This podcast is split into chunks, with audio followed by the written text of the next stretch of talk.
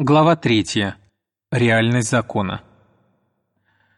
Теперь я вернусь к тому, что сказал в конце главы 1 о двух странных особенностях, присущих людям. Во-первых, людям свойственно думать, что они должны соблюдать определенные правила поведения, иначе говоря, правила честной игры или порядочности, или морали, или естественного закона. Во-вторых, люди этих правил не соблюдают. Кое-кто может спросить, почему я называю это странным – вам это может казаться естественным. Возможно, вы думаете, что я слишком строг к роду человеческому. В конце концов, можете сказать вы, то, что я называю нарушением закона, просто свидетельствует о несовершенстве человеческой природы. Собственно говоря, почему я ожидаю от людей совершенства? Такая реакция была бы правильной, если бы я пытался точно подсчитать, насколько мы виноваты в том, что сами поступаем не так, как с нашей точки зрения должны поступать другие – но мое намерение совсем не в этом. Сейчас я не сужу о вине, я стараюсь найти истину. С этой точки зрения сама мысль о том, что мы не такие, какими надо быть, ведет к определенным последствиям. Какой-нибудь предмет, например, камень или дерево, такой, какой он есть, и нет смысла говорить, что он должен быть другим – вы, конечно, можете сказать, что у камня неправильная форма, если хотите использовать его, украшая свой сад, или что это плохое дерево, потому что под ним мало тени. Но вы всего лишь подразумеваете, что камень или дерево не подходят для ваших целей. Вы не станете, разве шутки ради, винить их за это. Вы знаете, что из-за погоды и почвы ваше дерево просто не могло быть другим. И плохое оно потому, что подчиняется законам природы точно так же, как и хорошее. Вы заметили, что из этого следует? Из этого следует, что закон природы, например, влияние условий на дерево, быть может нельзя называть законом в строгом смысле слова. Ведь говоря, что падающий камень всегда подчиняется закону тяготения, мы в сущности подразумеваем, что камни делают так всегда. Не думаете же вы в самом деле, что камень вспоминает веление лететь к земле? Вы просто имеете в виду, что камень действительно падает на землю. Иными словами, вы не можете быть уверены, что за этими фактами скрывается что-то, кроме самих фактов, какой-то закон о том, что должно случиться, в отличие от того, что случается. Законы природы применительно к камням и деревьям лишь констатируют то, что происходит. А вот когда вы обращаетесь к естественному закону, к закону порядочного поведения, вы сталкиваетесь с чем-то совсем иным. Этот закон, безусловно, не означает того, что люди действительно делают, как я говорил раньше. Многие из нас не подчиняются ему совсем, и ни один из нас не подчиняется ему полностью. Закон тяготения говорит вам, что сделает камень, если его уронить. Закон же нравственный говорит о том, что люди должны делать и чего не должны. Иными словами, когда вы имеете дело с людьми, то помимо простых фактов, подлежащих констатации, есть еще какая-то превходящая сила, стоящая над фактами. Перед вами факты, люди ведут себя так-то, но перед вами и нечто еще, им следовало бы вести себя так-то. Во всем, что касается остальной Вселенной, помимо человека, не нужно ничего, кроме фактов. Электроны и молекулы ведут себя определенным образом. Из этого вытекают определенные результаты – и, наверное, это все. Впрочем, я не думаю, что о том свидетельствуют доводы, которыми мы сейчас располагаем. Однако люди ведут себя определенным образом, и этим, безусловно, ничто не исчерпывается, ибо мы знаем, что они должны вести себя иначе. Все это настолько странно, что люди стараются как-нибудь это объяснить. Например, мы можем придумать такое объяснение – когда вы говорите, что человек не должен вести себя так, как ведет, вы подразумеваете то же самое, что с камнем неправильной формы. Поведение этого человека вам мешает. Однако такое объяснение совершенно неверно.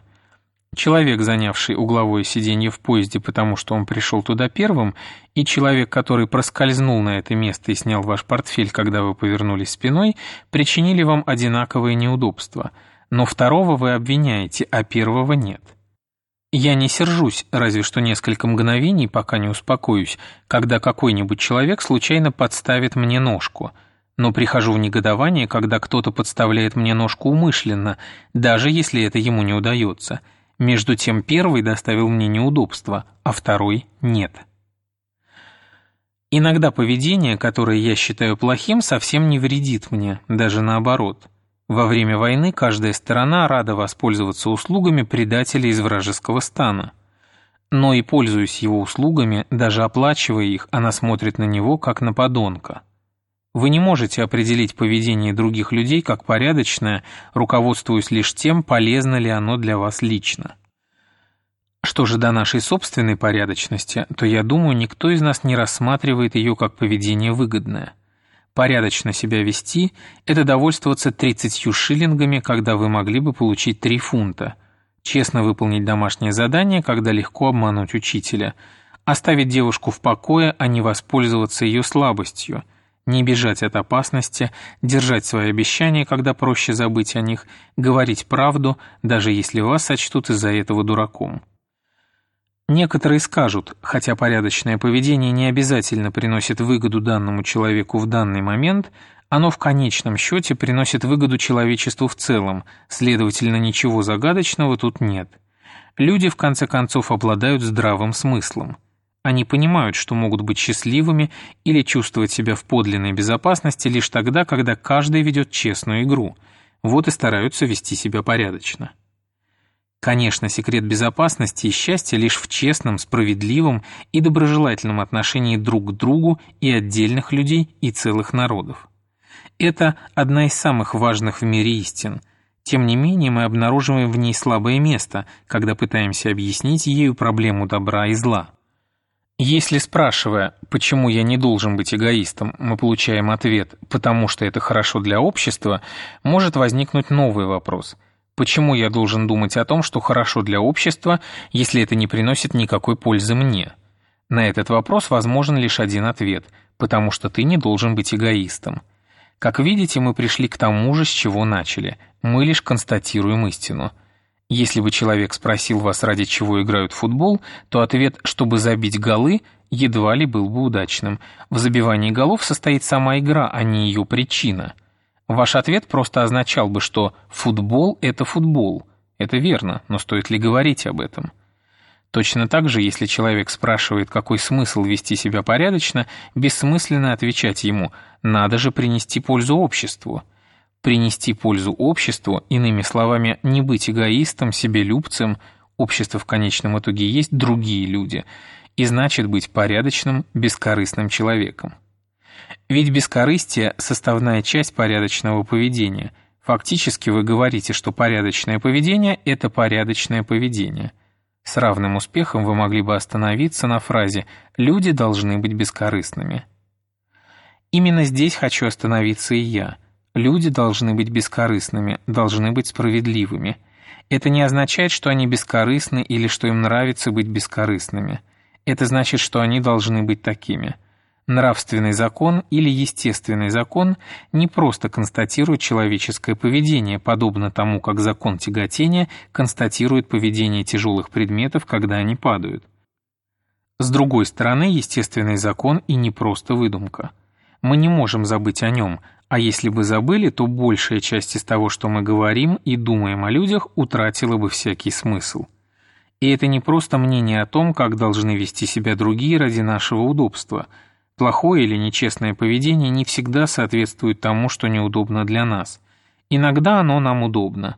Следовательно, правило добра и зла, или естественный закон, или, как бы мы это ни называли, должно быть реальным, существующим независимо от нас.